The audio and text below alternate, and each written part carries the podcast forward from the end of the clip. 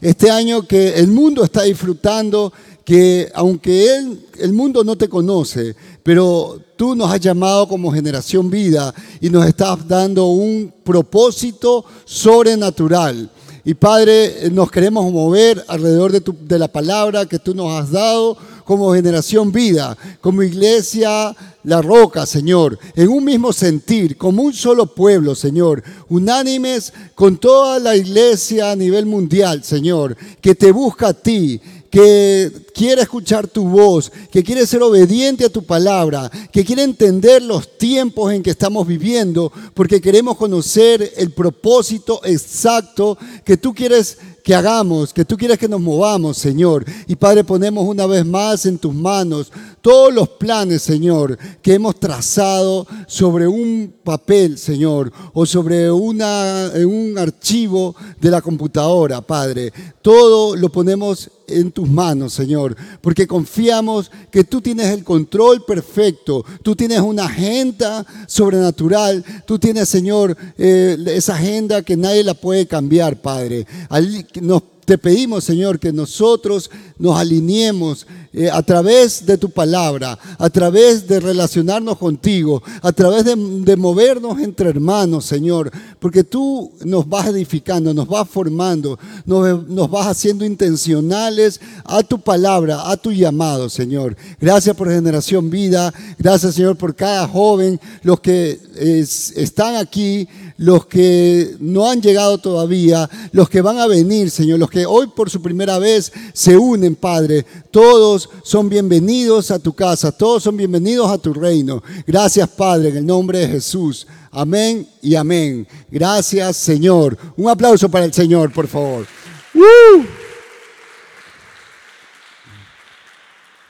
Ok, eh, bueno, eh, yo estoy feliz, estoy contento porque me siento desafiado por el Señor. Cada año es un desafío vivirlo. Eh, bueno, yo creo que algún rato le comenté a alguien y fui sincero en decir que cuando ya se está acabando el año y uno como que termina cansado de tantas actividades y uno dice, wow, 52 semanas, 365 días y tantas actividades y uno estaba así dándole duro, duro, duro a cada cosa y cuando uno ya ve que como que está terminando el, el año y solo pensar, wow, y otra vez de nuevo todo. Entonces yo le, confesaba a alguien, sabes que a mí a veces como que me da pereza, otra vez empezar todo, otra vez primero de enero, otra vez que todas esas fiestitas que se van celebrando, que Día de Reyes, que San Valentín, que el Día de la Madre, Día del Niño, Día del Padre, otra vez toda esa fiesta, carnaval, etcétera, etcétera, etcétera. Pero bueno, eh, eso es en el tiempo del hombre, ¿no? en el tiempo del sistema que nosotros llamamos mundo, donde las cosas se repiten, donde las cosas eh, suceden porque tienen que suceder, porque dependen de factores que no los pueden controlar, dependen de factores que solamente están esperando a que sucedan y en base a lo que suceda vamos a ver eh, qué hacemos. Sin embargo, sin embargo, y a pesar de eso, eh, todos planifican, ¿sí? Diga esa palabra mágica, planifican. O planificar. La palabra es planificar. Uy, creo que me quedé solito aquí. Planificar. Ok, sí, el mundo, a pesar, y esta es la paradoja, porque el mundo no tiene el control. Yo me acuerdo del año 2000, el año de la pandemia, ¿no? El año, aunque la pandemia empezó en el 2019, por eso se llamó COVID-19, sin embargo, eh, la vivimos y la sufrimos y la pasamos todo el 2020 y fue una catástrofe mundial. No sé si ustedes se acuerdan cómo el petróleo, no sabían qué hacer con todo el petróleo que, que sobraba, nadie usaba petróleo. Y bueno, fueron una, un, sinnúmero de, de, catástrofes.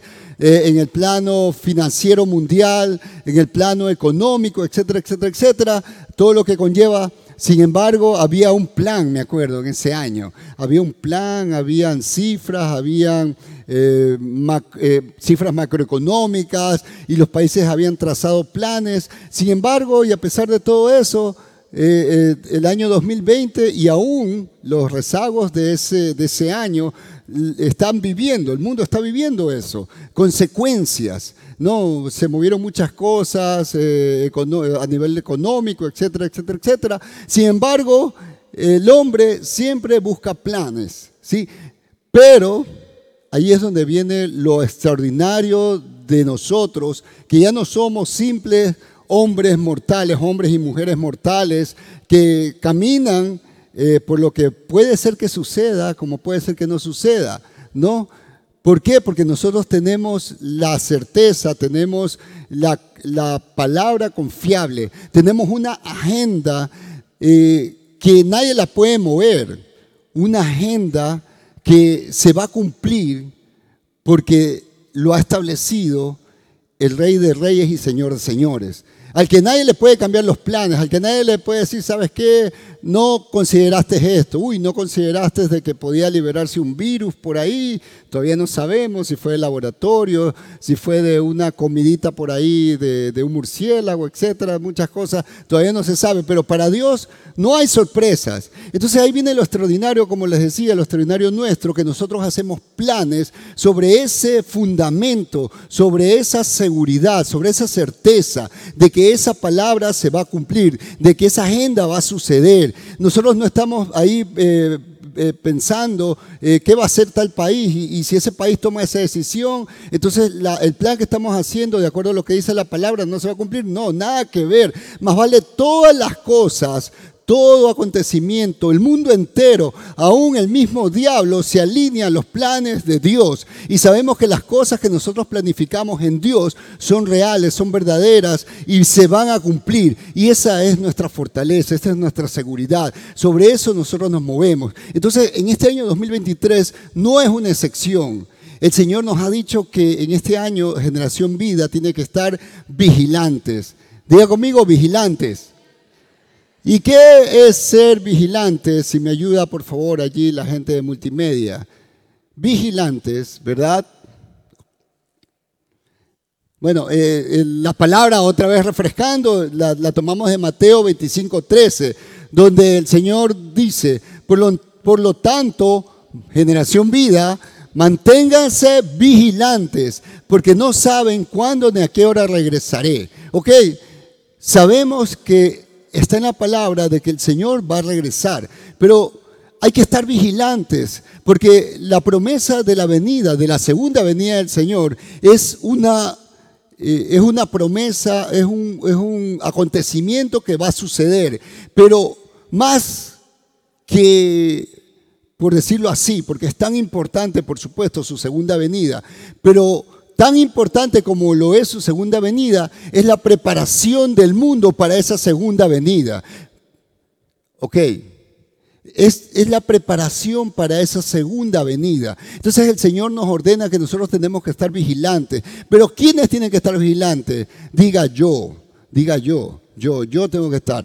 Entonces tomamos eh, y vimos eh, dentro de este contexto eh, la parábola que el Señor habló de las diez vírgenes, ¿no? Ya no las voy a leer, solamente estoy así recapitulando rápidamente. Entonces, dentro de esas diez vírgenes que representaban qué cosa? La iglesia, ¿verdad? La iglesia de Cristo, la iglesia que está eh, regada por el mundo entero, que está en la China, que está en Rusia, que está en Australia, que está en los Estados Unidos, que está en Centroamérica, que está en Sudamérica, que está por supuesto en Ecuador, que está en Guayaquil y por supuesto que está aquí presente, Generación Vida, la iglesia del Señor Señor. Todos nosotros como iglesias a nivel mundial estamos representados en esas diez vírgenes. Pero esas diez vírgenes tenían... Eh, en la narración, en la parábola, el Señor hablaba de que se dividían en dos grupos. Cinco estaban o eran consideradas o tenían una cualidad que las llamaban o que las describían como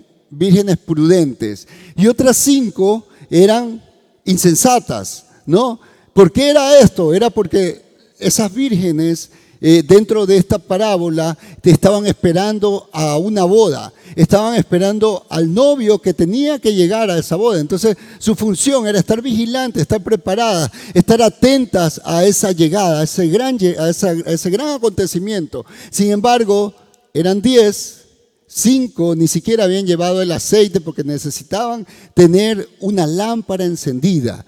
La lámpara ya sabemos que representa nuestras vidas como iglesia, como iglesia, eh, como cada uno de nosotros que somos la iglesia de Cristo. No, necesitamos estar encendidos y para estar encendidos necesitamos el aceite. Y el aceite, no cualquier aceite, no el aceite 3 en 1, no el aceite tres chanchitos, esos aceites no, sino el aceite que es la unción del Espíritu Santo de Dios presentes en nuestras vidas, porque es esa, esa llama encendida, esa llama real, la que nos va, nos va a permitir estar atentos, estar vigilantes, estar eh, lúcidos aún en medio de las tinieblas. En un mundo lleno de tinieblas, nosotros necesitamos esa llama que la da el fuego, que lo produce eh, cuando se está consumiendo, está, es decir, está siendo usado la unción del Espíritu Santo de Dios. Entonces, eso nos va a permitir estar atentos, estar vigilantes. Pero y habían unas eh, cinco que no tenían ni siquiera el aceite. Entonces, ¿a qué habían ido? Nada, hacer lámparas, ¿no? En vez de encender su lámpara, estaban haciendo lámpara ahí, ¿no? Estaban ahí haciendo bulto, estaban allí tal vez de oyentes o estaban a ver si es verdad que viene el novio, vamos a ver. Entonces, ¿eso qué representa? Eso representa muchas veces a los hermanitos que vienen acá, que llegan acá, que están allí, pero no hay unción en sus vidas. ¿Cómo es eso de unción? Unción no significa de que se levantan y que ponen, imponen manos y, se caen. No, no. La unción significa primero eh, lo, lo que sucede en mi vida, porque la unción es la representación de la presencia de Dios en mi vida. Y si hay presencia de Dios en mi vida, si yo estoy expuesto a Dios, ¿qué creen que va a pasar? ¿Ah? Primero, Dios es fuego. Y la presencia de Dios quema. Y la presencia de Dios espanta todo lo que no le pertenece. Entonces, cuando yo estoy expuesto a, a ese fuego, a esa presencia, a esa unción, va a haber un cambio radical en mi vida, un cambio que me va a alejar totalmente de las cosas que el mundo vive, totalmente me va a apartar de la forma en que yo veía, porque no, no, no nos comparemos con otro, cada uno tiene que compararse con sí mismo, ¿sí? yo no quiero ser igual a otra persona, no, yo quiero ser cada día la mejor versión de hijo de Dios de mí mismo, no lo que yo viví ya hace el, año 2022, peor el año 2021. Yo no me voy a acordar, uy, sí, es que el primer año que llegué a la iglesia, hermano, no sabes, vi los cielos abiertos y todo. Ah, ¿y eso hace cuánto? Uh, eso hace como 20 años atrás. No, pues, ¿y Dios qué? Dios no es real cada día y Dios no tiene desafíos nuevos y Dios no renueva cada mañana las cosas y hace cosas nuevas, por supuesto. Entonces, ¿qué es? Es cuando yo me quedo sin el aceite. Cuando yo decido, porque ojo, en la, eh, en, este ejemplo que, Jesús usó, ¿verdad? Hablaba de que estas mujeres no habían comprado suficiente aceite. No decía, es que no les llovió aceite. No, en ningún momento. Es más, cuando llegó el novio y no tenían aceite, las que sí tenían aceite, ¿qué le recomendaron? Oye, mira, mija, yo no te puedo ayudar con aceite, porque apenas tengo lo que necesito para, para tener encendida mi lámpara. Entonces, mira, anda y anda, compra aceite. Entonces significa que el aceite no viene porque cayó del cielo, no viene porque llegó un pastor con una triple unción o porque llegó aquel que le cayó el manto de, Elías y viene acá y recibe el aceite y toma aceite y te lanzo aceite. No, no, chicos, así no funciona esto. Entonces, es allí donde Dios primero nos manda a a, ver, a ser vigilantes, pero vigilantes conmigo mismo, ¿no? Entonces, bueno, vimos ahí una imagen bien bonita, ¿verdad? Una imagen así sacada de películas de Disney, eh, unas vírgenes, unas ahí con una velita en la cabeza y otras apagadas, pero bueno, eso se ve bonito como para una ilustración. Pero ya vamos a ver más adelante lo que significa realmente estar encendidos y estar apagados, ¿no? Eh, vigilante, así rápidamente eh, recapitulando, es el que vigila, es el que está despierto o está en vela, es la persona encargada de vigilar algo. Eh, y bueno, también se considera un, un, oficio de vigilante, ¿no? ¿Qué más? Vigilar. Vigilar es observar atentamente una cosa y estar pendiente. No es solamente observar, chicos, porque de verdad, o sea, hay gente que está observando, pero observa, pero a su vez no ve detalles. Entonces, este, yo creo que a veces, en, forma general, los hombres somos poco observadores, ¿no? Las mujeres por naturaleza escanean, así, pasan su escáner y ya saben de qué color eran los zapatos, eh, de qué, si tenía un moño o no tenía un moño, si tenía un arete y todas esas cosas, ¿no? Eh, yo lo digo porque a veces mi esposa viene y estamos conversando y me dice, ¿y, de qué color tenía la camiseta? Yo, ¿qué color era la camiseta? No, si tenía camiseta, es lo único que me acuerdo. Pero, eh, entonces, a veces ocurre, ¿verdad? Que nosotros estamos viendo, pero a su vez no observamos. Eso no es ser vigilante. Pero estoy hablando ahora, aunque estoy haciendo un ejemplo de la vida cotidiana, estoy hablando ahora sí del plano natural, ¿no? Entonces, Dios nos llama a que estemos, obviamente, con la lámpara encendida, con la unción, pero vigilantes, observando lo que sucede a nuestro alrededor, observando mi vida, pero observando también lo que sucede alrededor. Entonces, vigilar es observar atentamente una cosa y estar pendientes de ella. ¿Para qué? Para que se desarrolle, escuchen, para que se desarrolle u ocurra como se desea o para seguir su evolución o desarrollo. En pocas palabras, este año 2023 Dios tiene planes. Dios tiene planes maravillosos. Dios tiene planes desafiantes. Dios tiene planes en todo sentido porque quiere preparar cada día más a su pueblo. Porque lo que yo les decía la, semana pasada, no podemos seguir siendo una iglesia de siglos pasados. Sí, una iglesia solamente observadora, una iglesia que veía y tal vez señalaba. Eso está mal. No, sino que el Señor nos está llamando a que nosotros ya no seamos simples observadores, sino que seamos protagonistas. Cristo fue protagonista cuando vino a este mundo. Fue tan protagonista que partió la historia en dos. ¿Sí? Eh, no, hay un personaje tan grande, tan importante como Jesús. Nadie dice antes de Simón Bolívar, después de Simón Bolívar, o antes de Cristóbal Colón, después no. Pero sí se marca, aún los incrédulos, aún los que no creen en el Señor, marcan antes de Cristo y después de Cristo.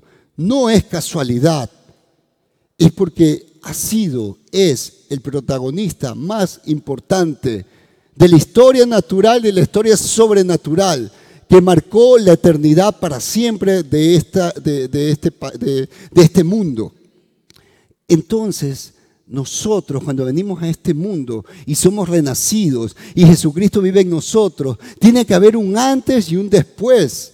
Entonces, nosotros tenemos que ser esos protagonistas que marquen, que digan, no, es que en esta empresa estuvo un Everaldo, en esta empresa estuvo un Luis, un Juan, una María, una, eh, el nombre de usted, una Teresa, póngase su nombre, una China, un sobrenombre, lo que sea, pero un protagonista de Cristo que hizo una labor, hizo una tarea, hizo lo que el Señor lo ha llamado. Entonces, ser vigilante significa estar atentos, estar cuidadoso, estar viendo, estar observando, estar cuidando. ¿Para qué? Para que los planes de Dios se desarrollen, se cumplan. Cuando nosotros decimos, es que todos los jóvenes para Cristo, pues bueno, eso es lo que desea el Señor, por supuesto. El Señor desea que todos los jóvenes de Guayaquil lo conozcan, que todos los jóvenes de Guayaquil sean impactados, que todos los jóvenes de Guayaquil sean salvos.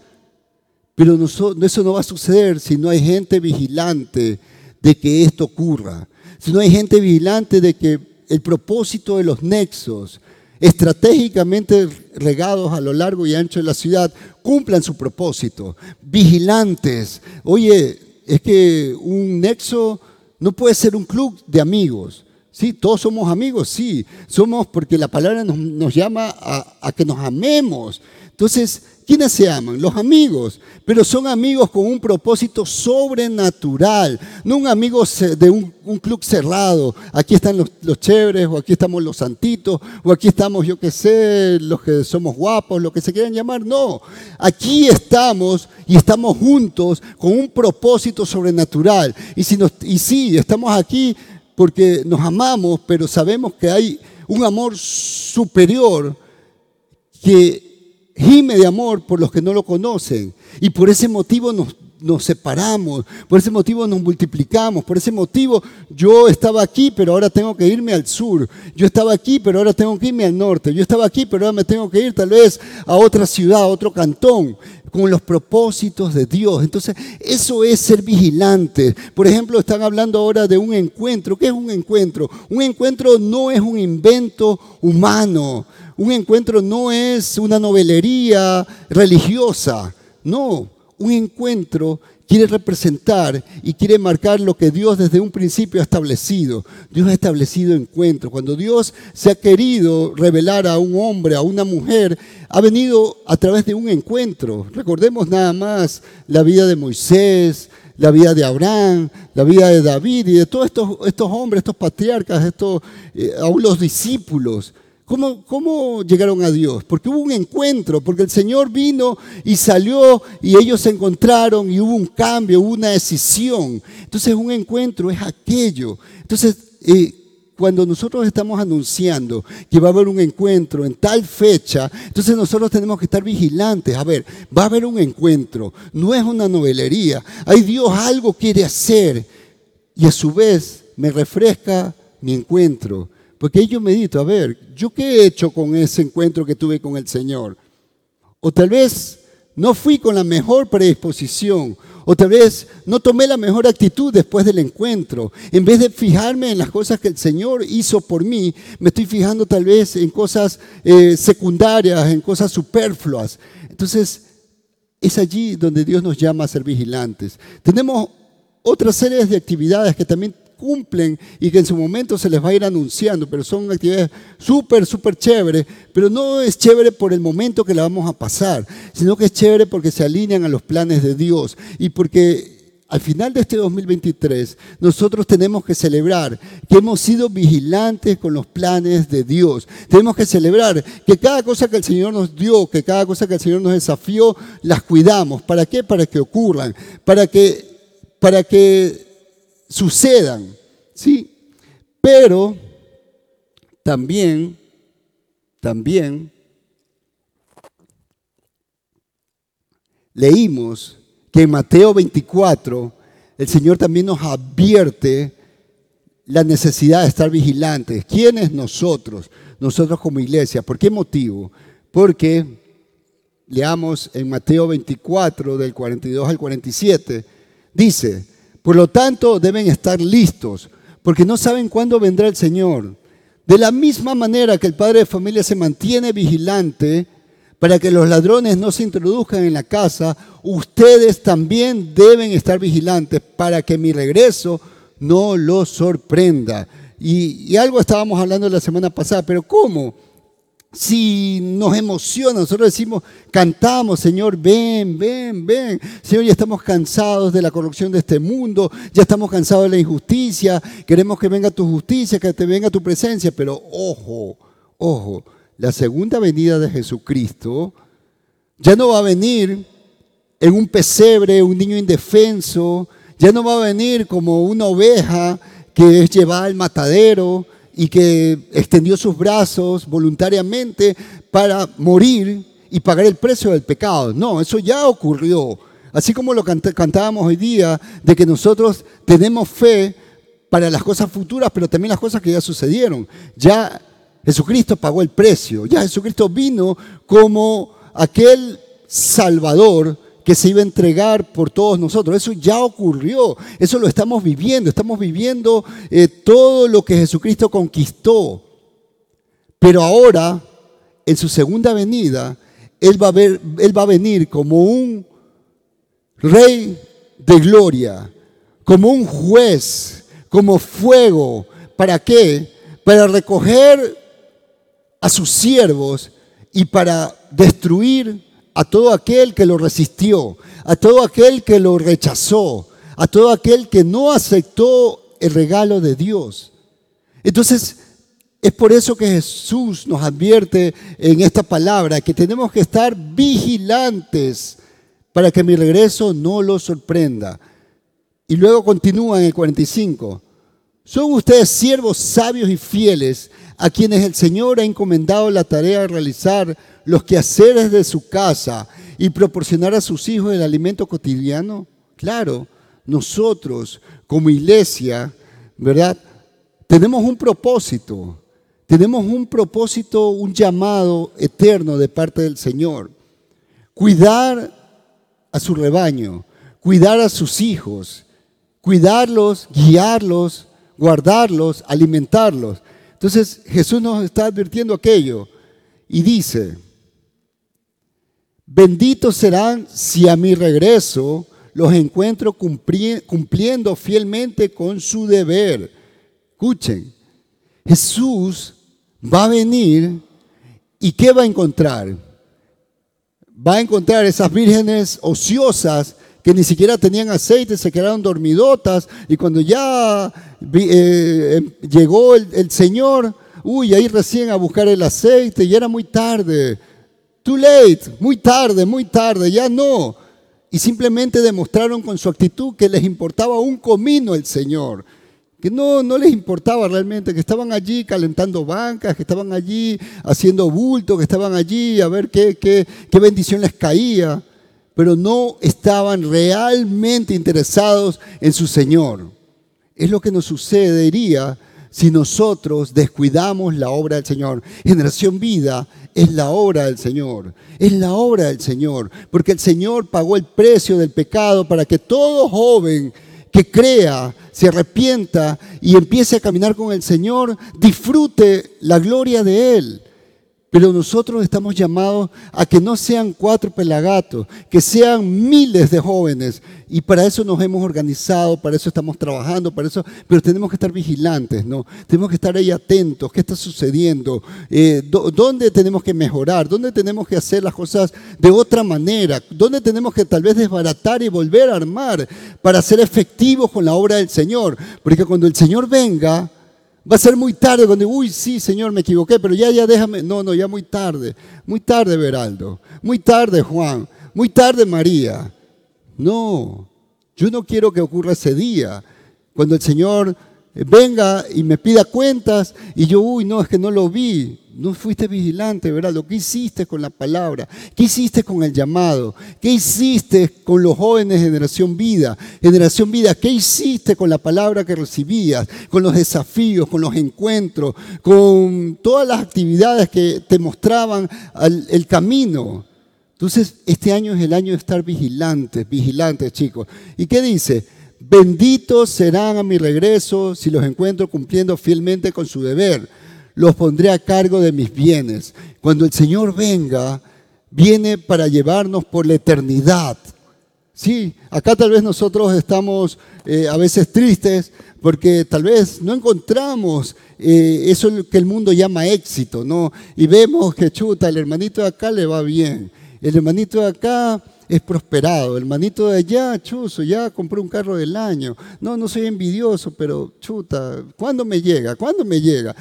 Eh, hermano, eso de ahí es algo pasajero, ¿sí? Es algo que sirve para ponerlo al servicio del Señor. Pero lo más importante es lo que vamos a recibir para la eternidad, porque ahí no va a haber ladrón, no va a haber que chuzo vino este, de repente una catástrofe y la casa se, destruyó. O que vino por ahí un ladrón y se me llevó el carro y lo perdí porque no estaba asegurado, o lo que sea. No, no, no. Allá el Señor nos va a dar lo verdadero.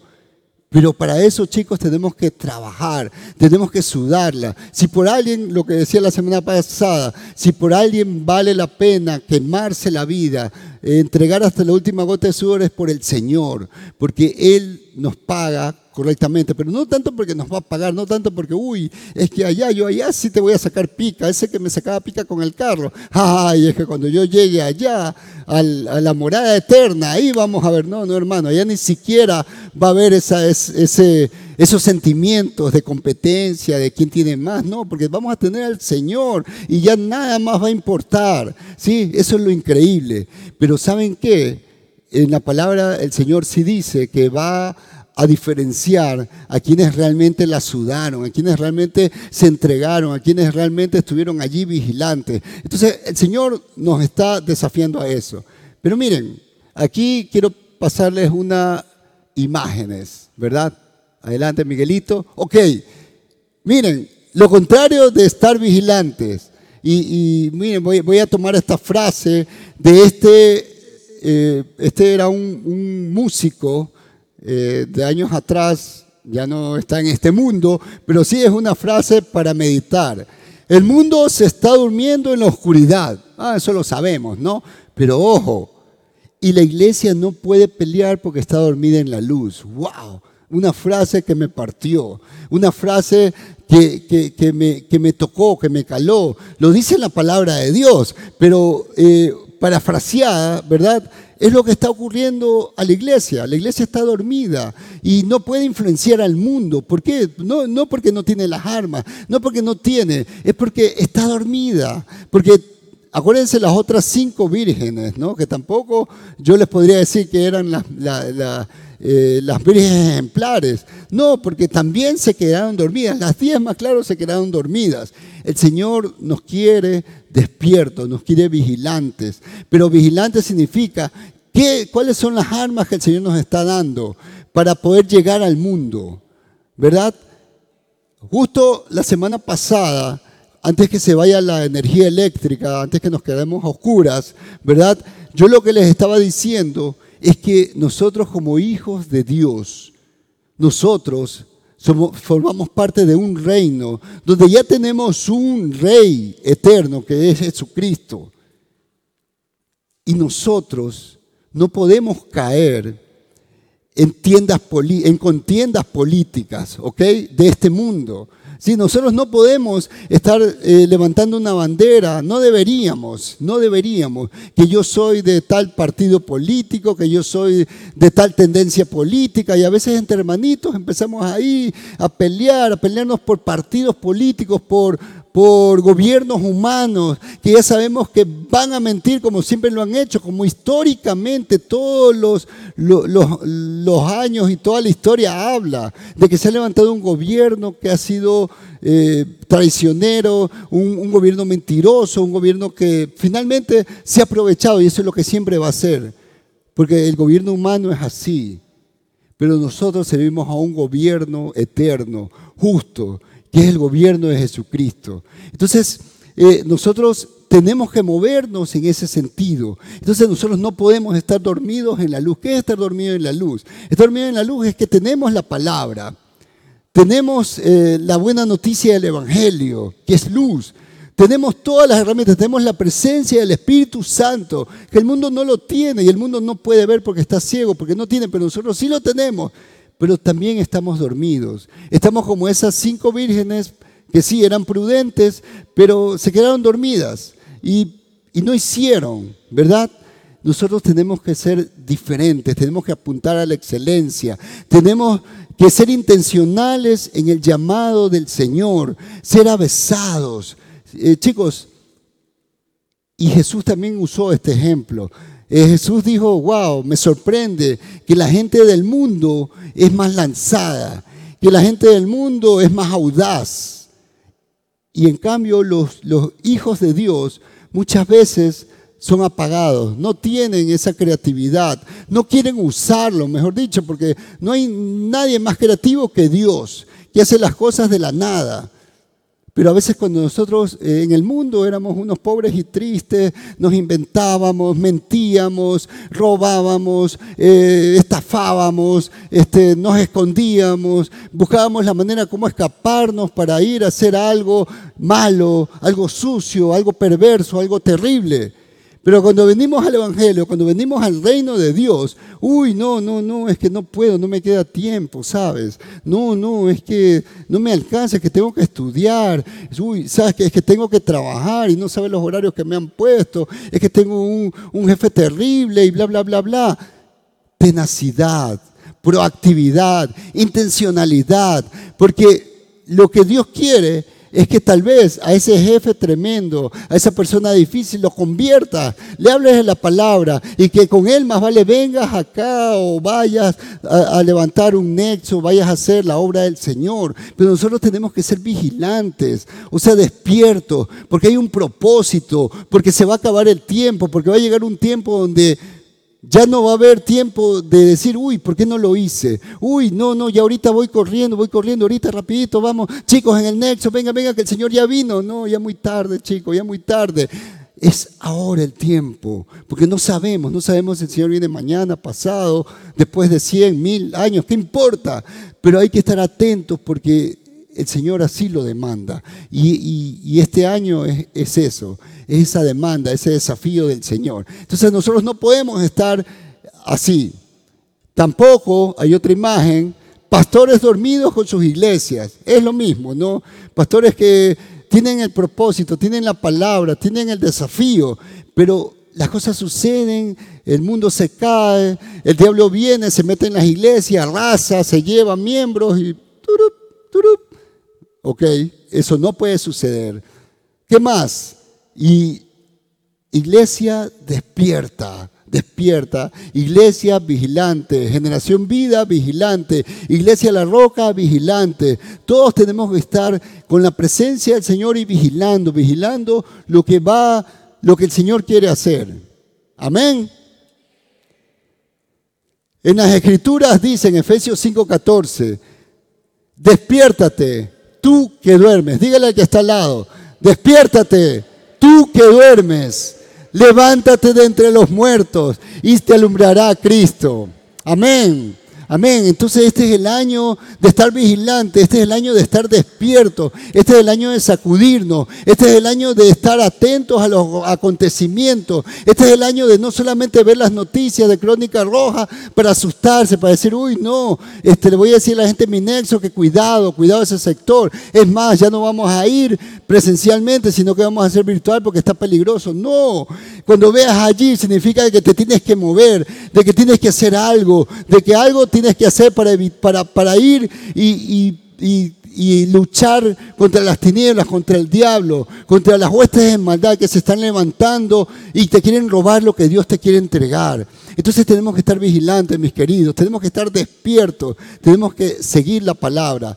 Y otra, y otra más, despierta iglesia. En Romanos 13, 11 nos dice, y esto, conociendo el tiempo que es ya hora de levantarnos del sueño. Diga, levántate del sueño, levántate del sueño. Porque ahora está más cerca de nosotros nuestra salvación que cuando creímos. Chicos, es que esto es algo eh, que, es una dinámica. el reino es dinámico, el reino avanza. Jesús dijo, desde el tiempo de Juan el Bautista, ¿qué decía? Desde el tiempo de Juan el Bautista, a ver, esos violentos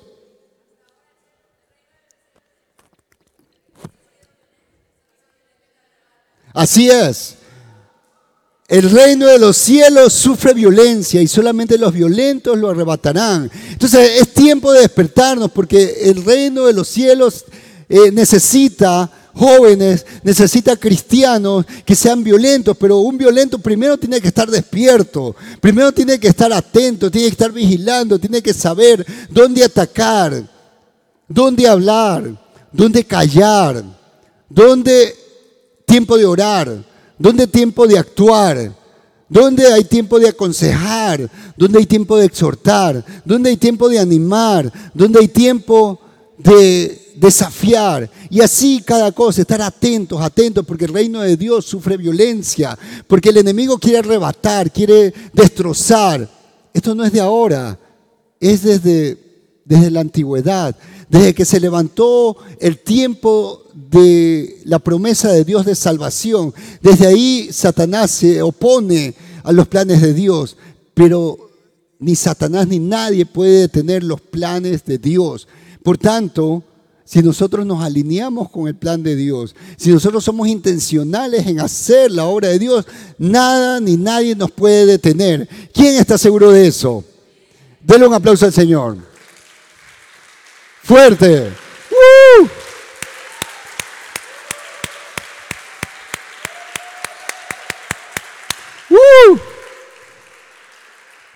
Entonces, eh, entonces el Señor nos manda a que seamos vigilantes, pero quise agrupar en cuatro, en cuatro numerales, por así decirlo, en qué tenemos que estar vigilantes. Eh, primero, dije en nuestras propias vidas. Segundo, en los acontecimientos mundiales. Las noticias son para que el Hijo de Dios esté, esté avisado sepa discernir los tiempos, sepa eh, saber por dónde Satanás quiere atacar, por dónde le está entrando, qué planes está teniendo Satanás para disque oponerse al plan de Dios. Pero yo como un vigilante, como un hijo de Dios, como un intencional dentro del reino, voy a hacer algo, no me voy a quedar así tranquilo a ver qué estás haciendo, no, a ver qué estás haciendo, qué es que quieres hacer, sal de aquí que tú ya fuiste vencido. Ahora el único que va a prevalecer es el reino de Dios a través de mí. Diga, a través de mí. Pero usted tiene que ser un vigilante, tiene que ser un avesado para poder decir eso. Luego, vigilar, dijimos, la sana doctrina, ¿no? Porque en la palabra nos habla Jesús, nos dice de que van a venir tiempos donde eh, se van a levantar falsas doctrinas, falsos maestros, falsos profetas, donde aún los escogidos van a ser engañados. Entonces tenemos que estar vigilantes a esos tiempos. Y, también, eh, como cuarto punto, vigilar es cuidar también el rebaño, cuidar lo que Dios está trayendo, porque es de, es, eh, la iglesia es de Cristo. La iglesia no es del pastor Samuel. El pastor Samuel es el pastor principal, por supuesto. Es aquel hombre sobre el cual reposa la visión de Dios para la iglesia local llamada Iglesia La Roca. Por supuesto es nuestro pastor. Por supuesto es uh, una, eh, una persona, es la persona principal, eh, es la máxima autoridad espiritual dentro de la iglesia. Pero la iglesia es de Cristo. ¿sí? Es Cristo el que murió y por tanto el pastor Samuel y todos los que estamos ministrando en la casa tenemos la responsabilidad de cuidar la iglesia de Cristo, cuidar el rebaño, cuidar lo que el Señor ha, hecho y quiere seguir haciendo en la vida de cada uno de las personas que llegan acá, porque el Señor las envía. Sí, sí, tal vez tú dices, no, pero es que a mí me, me invitó mi primito Juan, ya está bien. Eso fue instrumento, Juanito fue instrumento del Señor pero es el Señor el que te está trayendo. Pero te está trayendo no porque hay sillas vacías, te está trayendo porque hay un mundo vacío de la presencia del Señor. Y es porque tú necesitas llenarte para ir a llenar ese vacío que así como tú y yo lo tuvimos, el mundo lo necesita. Amén. Amén. Entonces, hoy quiero un poco avanzar con el tema de eh, que tenemos que ser vigilantes con nuestras propias vidas. ¿Sí? Miren, Jesús en Mateo 24, Mateo 24 del 4 al, 3, al 14 creo, ¿no? Nos habla de una serie de acontecimientos que van a ocurrir eh, en lo que se conoce como principio de dolores, ¿no? Porque los discípulos, como todos los cristianos, son curiosos. ¿Y cuándo es que va a pasar esto? ¿Y cómo va a ser? Entonces, así llegaron sus discípulos y dijeron, a ver, maestro, pero ¿cómo va a ser tu segunda venida? ¿Cómo vamos a saber cuando tú estés cercano? Entonces el Señor vino y empezó a narrarles, miren, cuando yo esté a punto de venir, va a ocurrir, tales cosas. Pero a mí me llamó mucho la atención que Él empieza, en 24, el 24.4 dice, no deje que nadie los engañe. Ojo, dice, no deje que nadie los engañe. ¿A quién le está diciendo? ¿A quién? A nosotros, sí, diga a mí, a mí, porque yo soy un discípulo y porque yo quiero estar atentos de cuándo va a venir mi Señor. Sí, porque yo no soy una de esas muchachas que se quedaron dormidas con el aceite. No, tengo aceite y voy por más aceite y voy a buscar todo el aceite y voy a asegurarme de tener suficiente aceite porque no sé cuándo va a venir el Señor. Pero cuando el Señor venga, quiero tener toda mi vasija, mi reserva repleta de aceite, que es la unción del Señor. Pero a mí, que estoy moviéndome, que quiero hacer eso, el Señor me advierte, no dejes que nadie te engañe. Entonces es una advertencia. Y en el 13, en ese, mismo, en ese mismo capítulo 24, el Señor termina más o menos diciendo esto. Pero los que se mantengan firmes hasta el fin serán salvos. ¡Wow! Miren, en un solo capítulo, solo en, nueve versos, empieza a narrar una serie de acontecimientos, pero empieza Cuiden que nadie los engañe. O sea que podemos ser presas del engaño. ¿Quién es el engañador? ¿Quién es el mentiroso?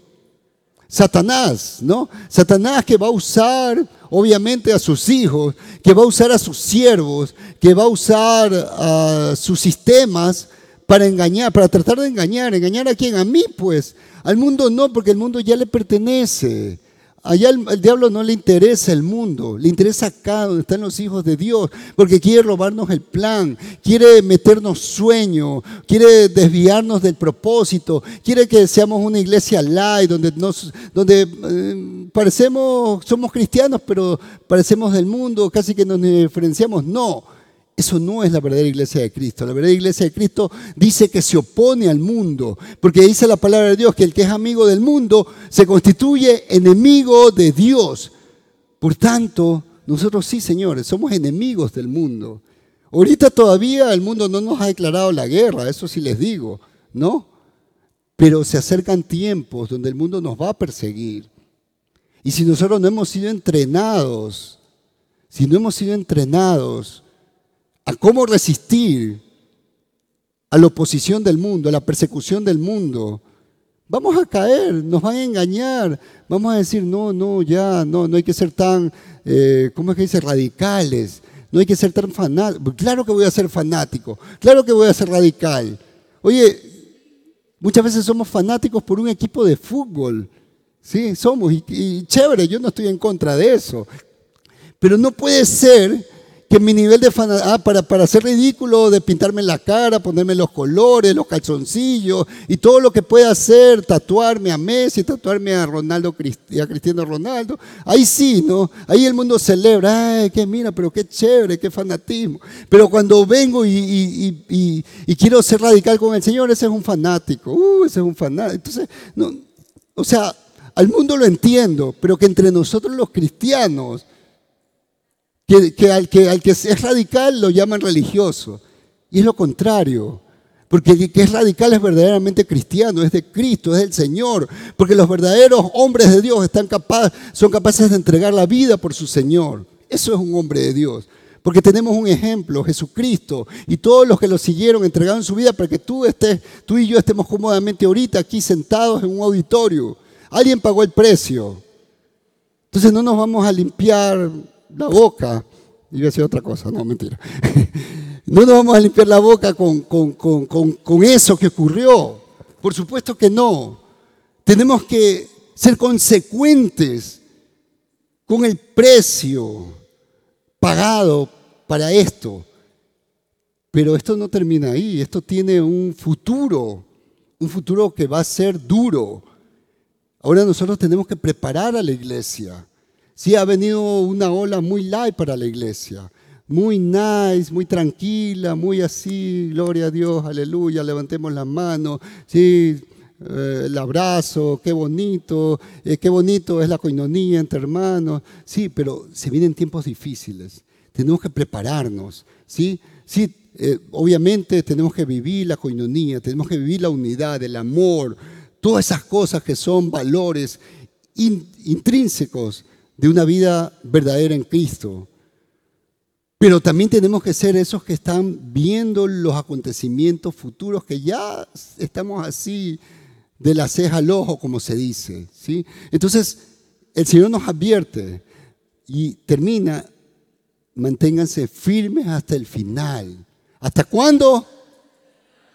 O sea, siguiendo el ejemplo, siguiendo la parábola de estas vírgenes, ¿hasta cuándo tienen que estar despiertas? ¿Hasta cuándo tienen que tener las lámparas encendidas? ¿Hasta cuándo? Dos horas, tres horas, diez años. Hasta cuando el Señor venga. Entonces ese es el desafío, mis queridos. El desafío es que este año, si tu, si tu vasija estaba vacía, empieza a llenar, porque aún es tiempo. Si has tenido una vasija ahí de adorno, que la llevas de, arriba para abajo, pero está sin gota de aceite, este es el año, este es el año de llenarla, pero de ir a comprar verdadero aceite, el aceite que no, eh, que no produce una llama, un fuego extraño, sino un fuego eh, eh, que, que produce una fragancia para el Señor, que produce el fruto agradable para el Señor. Este es el año, mis queridos. Este es el año de generación vida para estar vigilantes de todas estas cosas. Si he tenido un nexo donde yo he estado allí calentando, yo mismo he sido el líder, pero he estado a punto de tirar la toalla. ¿Por qué? Porque no he tenido el aceite. Entonces he querido hacer las cosas en mi fuerza. Y en mi fuerza nada puedo, porque dice la palabra, alejados de mí nada podéis hacer. Entonces he tratado de ser el, gracioso, he tratado de ser el elocuente, he tratado de aprenderme prédicas de memoria, pero por más que doy, he tratado de dar las comidas más ricas para el breve, para que la gente diga, bueno, ya aunque sea por la comida voy. Nada de eso es el verdadero aceite que necesita el verdadero hijo y discípulo de Jesucristo, sino el fuego del Espíritu Santo de Dios. Que cuando tú llegues a una reunión, cuando tú llegues a un nexo, llegas y la presencia de Dios se, percibe, se siente, te quema, te consume. El, el pecador, aquel que llegó y recién termina pecando, apenas llega, se, se contriñe, se, se, eh, se conduele, se siente una basura porque es la presencia del Señor con la que se está confrontando. Y eso es lo que, lo que en este año tenemos que ser. Fuego, fuego del Señor. Que tengamos fogatas repartidas por todo lo largo y ancho de esta ciudad y que la gente de, los barrios lleguen porque necesitan esa, esa no, no una religión más, no un predicador más, porque como yo les digo, o sea, predicadores en YouTube, o sea, ahí hay ¿Cuántos predicadores elocuentes, chistosos, parlanchines, que hacen milagros, que cantan, que saltan, que tienen luces psicodélicas, que tienen unos, eh, este, unos altares maravillosos, una iglesia eh, fantástica? Pero eso no es lo que se necesita. Se necesita una relación con el Señor, un acercamiento, se necesita el fuego, la unción verdadera del Señor, pero para eso tenemos que estar vigilantes nosotros. Yo diga, yo tengo que estar vigilante. Yo no voy a buscar la excusa, es que mi líder no me llama. Pero es que el pastor nunca, jamás, ni siquiera me ha mirado, ni me ha saludado. No, porque ese día tú no le puedes decir, las vírgenes no se pudieron excusar, ay Señor, es que tú te demoraste. Ay, atrévete a decirle eso al Señor, a ver qué te pasa. No, no, pero es que la tienda estaba cerrada, por eso no fui a comprar el aceite. No, esas pobres muchachas, lamentablemente, ya muy tarde se dieron cuenta que fueron unas, ¿cómo se llamaban? ¿Cómo? Insensatas. Pero Generación Vida no puede ser insensato un año más. Ya hemos sido insensatos otros años, ya, ya digamos que es parte del crecimiento, ¿no? Es parte de la madurez, pero ya, madurez hasta cuándo, pues chicos, ¿no? Hasta el fruto se pudre de estar guindado ahí en, el árbol y tiene que caer. Bueno, si, si no te has madurado, aunque sea piedras, te vamos a tumbar. No, no, no digo tumbar para destruirte, no, sino que me refiero es, vamos a atacarte, vamos a atacarte, vamos a animarte, vamos a desafiarte. El Señor a través de nosotros para que veas el llamado del Señor, el gran llamado que tiene para tu vida. Entonces, este año, perdón, eh, este año tenemos que estar vigilantes con nuestra vida, con lo que el Señor quiere hacer, y tomamos esta palabra, ¿no? Que nadie nos engañe y mantenernos firmes hasta el final. Llevar una vida agradable y santa para el Señor no es cualquier cosa, chicos, no, no es cualquier tarea, ¿no? Ya que no se, no se nos cambia un chip, como a veces pensamos, ay, es que hay que cambiarle el chip, y a veces pensamos como aquí uno está acostumbrado al celular, le meto un chip, y ayer era eh, claro, ahora soy Movistar, y no, y después ya no quiero ser Movistar, quiero ser, ¿cómo se llama la otra teléfono? Eso, 20 y todas esas cosas, y bueno, lo que sea. Y, pensamos que así va, a ser el, así va a ser nuestra vida. Uy, es que cuando me cambien el chip, hermano, ahí no, no te van a cambiar el chip. No es que el pastor te va a introducir un chip, no es que el, líder te va a introducir un chip, ni siquiera Dios. A veces pensamos es que cuando venga una unción y un fuego y me remueva y me tire al piso y me levante y otra vez me tire como 100 veces, ahí voy a cambiar. No, hermano, eso no ocurre. Va a cambiar cuando tú seas intencional en, recibir la palabra, cuando tú decidas, así como decidiste pecar, sí, así como yo decidí pecar, yo no estuve orando, hoy Señor, ah, no, no, se le ora al diablo, a decir, diablo, quiero pecar, dame la fuerza para pecar, es que quiero pecar. No, no, yo no he visto al menos nadie que haga eso, ¿sí o no? Porque ya hay una naturaleza pecaminosa que te empuja al pecado. Y por eso pecas, y por eso vas a lo malo. Pero asimismo, como hay esa fuerza, hay una fuerza mayor, poderosa, que se quiere levantar en ti y que te empuja a hacer lo bueno, que te empuja a, los desafíos, a dejar la vieja vida, a abandonar los deseos antiguos.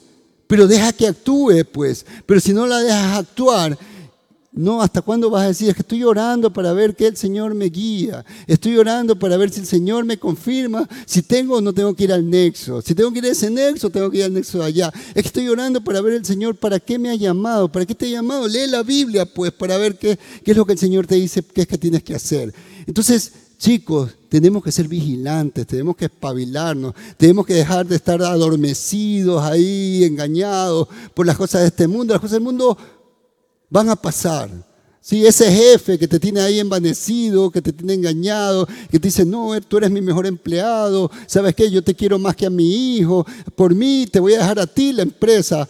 Mentira del diablo, si no te va a dejar ninguna empresa, porque ellos aman el dinero, a menos que sean realmente hijos de Dios, pero es el dinero que los mueve y que te van a usar y que van a usar tu juventud Van a aprovecharse de tu juventud, de tus fuerzas, de que tú no le dices no, que madrugas y estás allí el primerito levantando la puerta y te quedas ahí hasta altas horas y te llevas trabajo a la casa y te queman las pestañas. ¿Hasta cuándo? Hasta cuando Él venga y encuentre uno mejor a ti y te dice gracias, chao, el que sigue.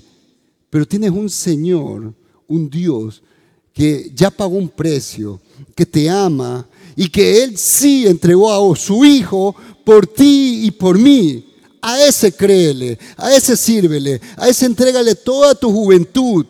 Y no pongas a un jefe humano sobre, un, sobre el, Señor de señores y Rey de reyes. Entonces, eso es ser vigilante, eso es ser, oye, ¿qué estoy hablando? El año pasado, ¿cuántas veces puse a este Señor sobre el Señor de señores?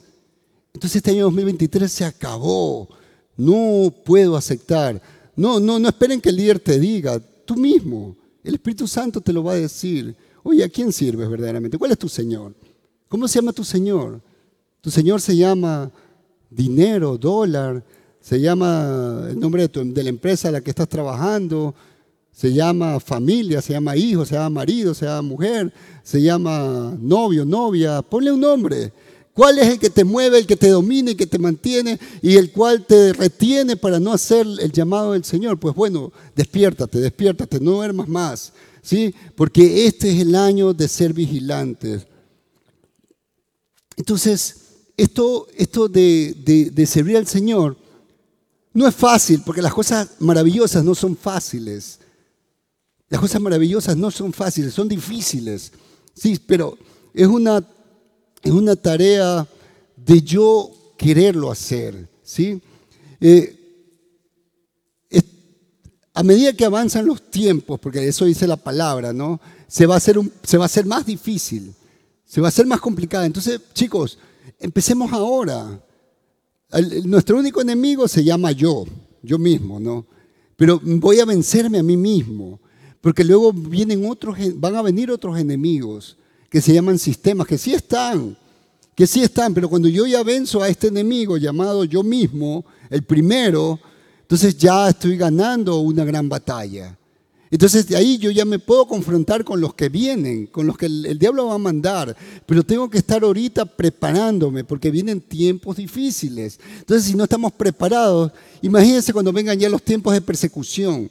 Eh, no digo persecución, a veces también nos imaginamos, uy, no, es que nos van a, venir con ametralladores, si eres cristiano, tú, tú, tú, tú, tú, tú, tú, No, no necesariamente, no, porque el diablo no es así, porque así también hemos, hemos este, imaginado, el diablo mismo ha hecho caricatura de él, que nosotros pensamos que el diablo es un, ser con cachos, con rabo y con un, con un trinche grandote hincándote, nada que ver. Dice la palabra que es un, es, se viste de ángel de luz y lo podemos recibir como una bendición. ¡Wow! Es que es la bendición que he estado esperando, ha llegado a mi vida. Y es el mismo diablo agarrándote de los pies y arrastrándote al infierno. Entonces, eh, cuando, cuando dice que va a haber persecución, no nos imaginemos que va a haber, puede ser que haya, ¿no? Que ya en otros lugares ocurren, pero puede ser una persecución, una manera de asfixiar, de de tenerte tan ocupado, de mantenerte tan atento, tan esto, que no da tiempo de ni siquiera pensar en el Señor. No, es un tipo, es otro tipo de persecución y en la que tal vez muchas veces ya hemos caído, pero tenemos que espabilarnos, tenemos que ver, a ver, ¿a qué estoy sembrando? Estoy sembrando en aquello que es efímero, aquello que hoy existe y mañana no sabemos, o estoy sembrando en lo eterno. ¿En qué estoy sembrando? Entonces, ¿Quién va a decidir? Yo. ¿Quién va a decidir por mí? Y aquí creo que todos son mayores de edad, ¿no? Sí, entonces ya nadie se puede decir es que mi mamita tiene que escoger por mí. No, es que estoy esperando, mi mamita no me da permiso, no me da permiso para venir. Ah, pero si fuera una fiestita, no estás pidiendo tanto permiso, ¿no? Ahí no dice, no, que mi mamá no me deja ir. Ahí yo veo cómo me voy, cómo hago, qué miento, qué me invento, a quién engaño etcétera. Entonces, ser sagaces para la obra del Señor, ser sagaces, ser ah, eh, astutos para la obra del Señor, eso es ser vigilante. ¿sí? Y miren, si ahora somos fieles en lo poco, Dios nos va a poner en lo mucho, en pocas palabras, no usando, eh, eh, parafraseando aquello que el Señor dijo cuando daban el tema de los talentos. Entonces uno se imagina, wow, los talentos son bendiciones, entonces Dios me ha bendecido con esto, tengo que multiplicarlo. No, también con esto. Ahora es fácil, de verdad, ahora todavía es fácil, aunque algunos dicen es difícil, sí, pero va a, haber, tiempos más difíciles. Entonces ahorita aprovechemos, aprovechemos este año, aprovechemos este año que no tenemos esa persecución, que aún tenemos mucha libertad. Entonces aprovechemos para ensayar, aprovechemos para llenar al máximo nuestras vasijas de ese aceite para el momento en que más necesitemos, para aquel momento donde aparentemente no hay esperanza, pero tengo una reserva. Voy a usar la reserva porque el Señor aún, si persisto, me va a dar más, porque estoy con Él y así sucesivamente. Entonces tenemos que estar eh, ahora eh, preparándonos, entrenándonos, ¿no? Para cuando venga aquel momento difícil, aquel momento donde vamos a, a estar expuestos a situaciones donde el Señor nos advierte, el que, el que persevera hasta el final, ese será salvo. Y eso quiero ser yo, eso debe anhelar cada uno de nosotros, llegar hasta el final. No tener nada más, no, es que yo llegué hasta la mitad, Señor, mira, por más que luché, no, no, sí se puede, porque el Señor nos da todas las herramientas. Ahora, ¿cómo lo hago? Miren, se trata de ser objetivos. No, yo les puedo decir cosas muy bonitas, pero tienen que preguntar, ya verán, pero ¿cómo se hace eso? Ya muy bonito todo lo que dice, la palabra y todo, ya, pero en la vida práctica, ¿cómo lo hacemos? Bueno, por supuesto. Primero, todo lo que estamos hablando eh, se basa en relacionarse con Dios de manera efectiva. ¿ya? Porque cuando uno se relaciona con Dios de manera efectiva es donde Dios te va mostrando. ¿sí? No a través de una prédica, sí, Dios te habla, pero a través de tu relación personal, Dios te va a hablar en lo personal, en lo específico, en la situación que tú estás pasando, en las cosas con las que tú estás luchando. Pero ¿cómo me relaciono con Dios? Bueno, te vas a relacionar con Dios buscándolo en oración, buscándolo en la palabra. Entonces, Tienes que meterte y tienes que ser intencional. Quiero escuchar la voz de Dios. Pues bueno, tienes la palabra, tienes la Biblia. Empieza a hacer un estudio, pero no, no te metas a la palabra nada más para, para sacar lo que te gusta, sino haz un estudio sistemático donde Dios te hable, donde Dios te va guiando por un camino, pero búscalo de manera abierta, Señor, háblame. Y empieza a buscar, Dios, ¿qué me quieres decir con esto? Y empieza a ser vigilante, no solamente decir, ah, ya esto dijo, ah, chévere, bueno, gracias Señor por tu palabra y me acuesto, no, sino a ver, disierno ¿Qué le pasó a este hombre? ¿Y este hombre por qué actuó así? ¿Y por qué tomó esa decisión? ¿Y Dios qué le dijo? ¿Y porque tomó esta decisión, qué resultado tuvo? Uy, es algo semejante a lo que yo estoy viviendo. Entonces, si yo tomo esta decisión, ya sé lo que me puede pasar. Entonces, vamos buscando, vayan buscando también eh, un este, un personaje de la Biblia con el cual se identifiquen, ¿no? Pero busquen un buen personaje, ¿no? No van a escoger a un Sansón, por ejemplo, cuidado, ¿no? Busquen un personaje en el que se puedan identificar positivamente, ¿no? Entonces, eh, por medio de la oración también, ¿no? por medio de la lectura, por medio de tiempos a solas con Dios. Chicos, es chévere juntarnos como hermanos, ¿no? Es chévere y es bíblico disfrutar esto, pero también es más chévere tener un tiempo a solas con Dios. Busquen ese tiempo a solas, sí. Los que son casados, qué chévere que puedan orar y, leer la palabra juntos con la esposa, con los hijos, pero también es súper chévere apartarnos y buscar un tiempo solo con mi Señor. ¿sí? Como cantábamos hoy al, empezar este, el tiempo de, de alabanzas, ¿no? Qué rico, que no, no me quiero, como decía algo así, de que en los brazos de papá, no, estar ahí en los brazos de papá. Suena bonito cantando, pero más bonito suena cuando lo practicas. Estar en ese tiempo en los brazos de mi Padre, de mi Padre eterno, de ese Padre que nunca me va a dejar, de ese que aunque Padre y Madre me dejara, Él no me soltará, Él no me abandonará, Él estará conmigo todos los días. Si yo de aquí me voy a, la China, Él está conmigo. Si me voy a lo más profundo, Él está allí. Si me voy a lo más alto, Él está ahí. Él no me va a abandonar y no me va a soltar pero siempre y cuando yo lo busque, yo sea intencional en buscar, en relacionarme, en vivir esa paternidad y, esa relación de hijo a padre. Entonces, eh, a eso estamos desafiados. Entonces, eh, tenemos que medir. Ustedes saben cuántas horas tiene el día, ¿verdad? ¿Sí o qué? Por supuesto, ¿no? Sabemos que un día tiene 24 horas. Ya sabemos que cuántas horas le dedicamos a cada actividad. Pues bueno, mira de esas horas al día cuánto le estás dedicando al Señor. Y tú mismo contéstame, ¿es suficiente? Aquel que me provee de todo, aquel que me permite que yo me levante y siga respirando, aquel que no solamente eso, porque a veces nos acordamos de todas las cosas naturales, y gracias Señor por la vida, gracias porque respiro, gracias porque la sangre me circula, gracias porque puedo caminar, gracias porque puedo comer, gracias. Pero chicos, tenemos algo muy grande que ya Dios nos lo dio, es la vida eterna. O sea, acordémonos eso, somos, somos seres eternos y ya tenemos una vida eterna. Ya, si salgo, tengo un accidente, muero en este mundo, pero tengo una vida eterna en la cual me voy a despertar. Eso tenemos que celebrarlo todos los días y todos los días. Tengo vida eterna. Que me botaron del trabajo, ¿qué me importa? Tengo vida eterna. Que yo qué sé, quebró la, empresa, pero tengo vida eterna. Que yo qué sé, hubo una invasión de los marcianos, ¿qué me importa? Porque tengo vida eterna.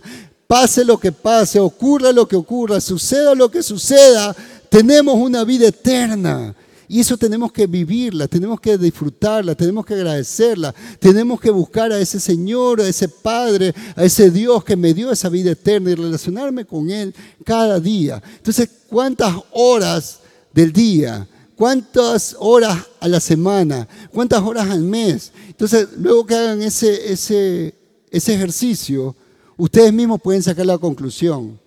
¿Por qué no estoy creciendo espiritualmente? Ah, aquí está el resultado, pues. Si cuando uno estudia, sí o no, que cuando uno quiere terminar una carrera, tiene que dedicarle tiempo.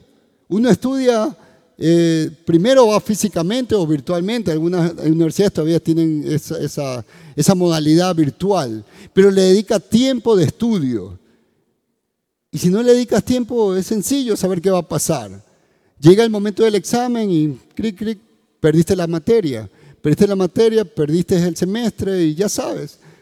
tu esperanza de graduarte no va, a suceder. ¿sí? Entonces, ¿por qué creemos que vamos a ser mejores cristianos sin hacer nada? Que vamos a ser mejores hijos de Dios sin hacer nada, sin relacionarnos. Estamos diciendo el año de la presencia de Dios, el año de ser vigilantes, qué chévere, bonito suena, pero en la vida real tenemos que serlo, entonces tenemos que marcar, tienen que poner en su agenda el tiempo que le dedican al Señor, pero tiempo verdadero, ¿no? Tiempo real, no un tiempo ya el último, el último minuto donde ya estoy cansadísimo, donde estoy ahí que bostezo, que me cabeceo. Ay, cierto, tiempo del Señor. Amén, hasta mañana.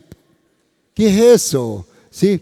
Otros, sí, otros también nos acostamos tardísimo y queremos levantarnos temprano, pero estamos tan cansados porque no hemos dormido lo suficiente que nos levantamos, nos arrodillamos y pensamos que hemos orado un montón y apenas han sido unos minutos porque nos quedamos más vale dormidos. Entonces tenemos que ser reales, tenemos que ser eh, eh, de verdad intencional.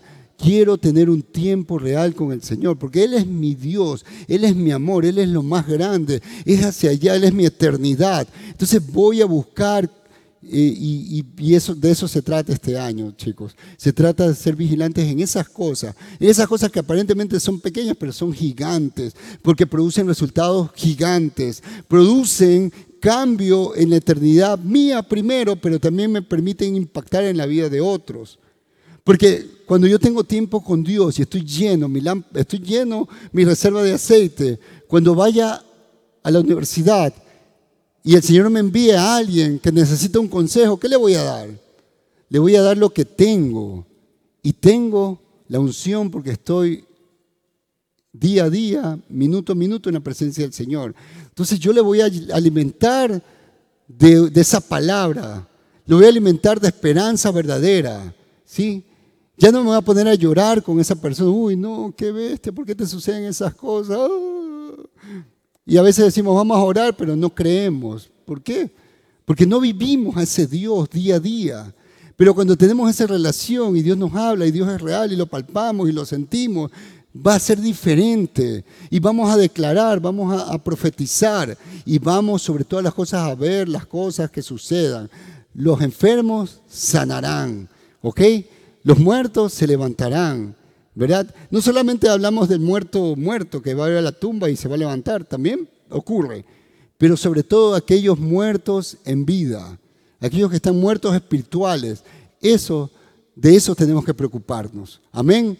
Y bueno, eh, ya se nos está acabando la hora, así que vamos a continuar la próxima semana, pero chicos, esta palabra nos tiene que enamorar nos tiene que desafiar, tenemos que soñar. Es más, no tenemos que soñar, tenemos que despertar, es la cosa, ¿no? Tenemos que despertar porque ya hemos, estado somnolientos tanto tiempo, ¿sí? Pónganse de pie, por favor.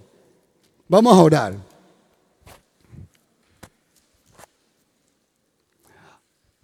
Amado Padre, en esta noche bendecimos tu nombre, Señor, y te damos gracias por este desafío del 2023 a ser esos vigilantes en este mundo, Señor. Tú llamas vigilantes a tus hijos y te damos gracias porque primeramente nos estás considerando esos hijos, esos discípulos, Señor. Pero también a través de esta palabra, Señor, entendemos que tenemos que poner muchas cosas en orden en nuestras vidas. Tal vez eh, estamos pareciéndonos más a esas vírgenes con, con esas lámparas vacías de aceite, con esas lámparas apagadas. Y por ende no podemos ver, no podemos estar atentos a lo que tú esperas que estemos haciendo hasta el momento de tu llegada. O tal vez eh, somos esas vírgenes engreídas que sí tenemos aceite, pero la reservamos solamente para mí y no la quiero, no, no la quiero usar para otros.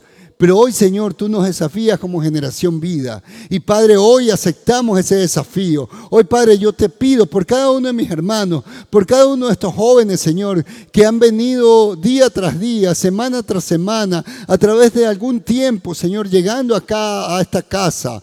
Pero hoy, Padre, que ese desafío se haga carne en sus vidas, Señor. Padre, que ya no solamente queramos venir a oír una palabra, sino vivir la palabra, eh, ser la palabra, ser la sal y ser la luz que este mundo necesita.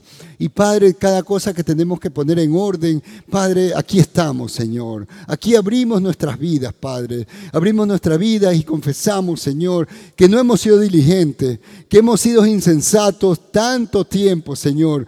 Pero hoy tú nos llamas a que nos levantemos, que nos despertemos y que seamos verdaderamente vigilantes. Y hoy, Padre, te quiero dar gracias y te quiero pedir por aquellos jóvenes que vienen hoy por su primera vez. Hoy, Padre, nosotros le damos la bienvenida, no solamente con un aplauso, sino de corazón, Padre, porque entendemos que tú los traes, pero los traes con un propósito, para que aquí sean formados, sean alimentados, sean cuidados. Y hoy, Padre, te pedimos por sus vidas, Padre. Hoy te pedimos que tu que tu presencia llegue a su vida. Padre, que por medio de esta palabra ellos puedan identificar claramente que te necesitan, Señor. Que necesitan de ti como cada uno de nosotros en su momento buscamos de ti con hambre y sed y tú nos respondiste. Hoy, Padre, yo te pido que tú respondas a su necesidad, pero sobre todo esa necesidad espiritual de, de ese hambre por ti, Señor. Sácialo, Señor. Sé tú el Señor de sus vidas. Sé tu Padre, el Salvador que ellos necesitan. Que ya no tengan que necesidad de buscar en el mundo, porque ya encontraron todo en ti, Señor. Y Padre, nosotros nos comprometemos delante de ti, Señor, en amarlos, en cuidarlos, en, en preocuparnos porque vayan creciendo, Padre, porque vayan desarrollándose, por ser desafiados a cosas mayores cada día. Y gracias, Padre. Gracias por los jóvenes de Guayaquil. Padre, nos están esperando, sí, Señor. Esta generación vida eh, está desafiado para llegar a todos los barrios, Señor, allí donde está actualmente reinando el AMPA, reinando la delincuencia, reinando eh, la violencia, donde está reinando eh, el caos que el enemigo ha traído. Pero tú nos has llamado para que llevemos la luz, para que estemos vigilantes y para que no nos, no nos asustemos, sino más vale que nos llenemos de de esa, de esa necesidad de ir a predicar tu palabra, de llevar, Señor, el mensaje de salvación, de llevar la verdadera respuesta que cada joven necesita. Padre, úsanos, Señor. Y Padre, oro por cada nexo, por cada líder, Señor, por cada Timoteo, Padre, por cada joven que tiene hambre y sed de hacer de hacer real tu palabra en medio de este mundo, Señor. Padre, ya es el tiempo, ya es el tiempo que se levanten. Padre, ya no esperar más, sino ahora, este es el año, este es el año donde tú vas a multiplicar, Señor, el deseo en estos jóvenes, donde van a perder el miedo de ser desafiados, a ser levantados como líderes de nexo, esos, esos nexos que se tienen que multiplicar, porque no se abastecen, porque hay tantos jóvenes y hay más necesidades, pero tú estás poniendo ese fuego, Y que cada joven se encargue, Señor, de guardar y de conseguir la presencia tuya, Señor, que represente ese aceite, esa unción. Gracias, Padre, gracias te doy por esta noche, gracias, Padre, por cada joven y bendigo sus vidas, Señor. Gracias, en el nombre de Jesús oramos. Amén y amén. Un aplauso para el Señor. ¡Uh!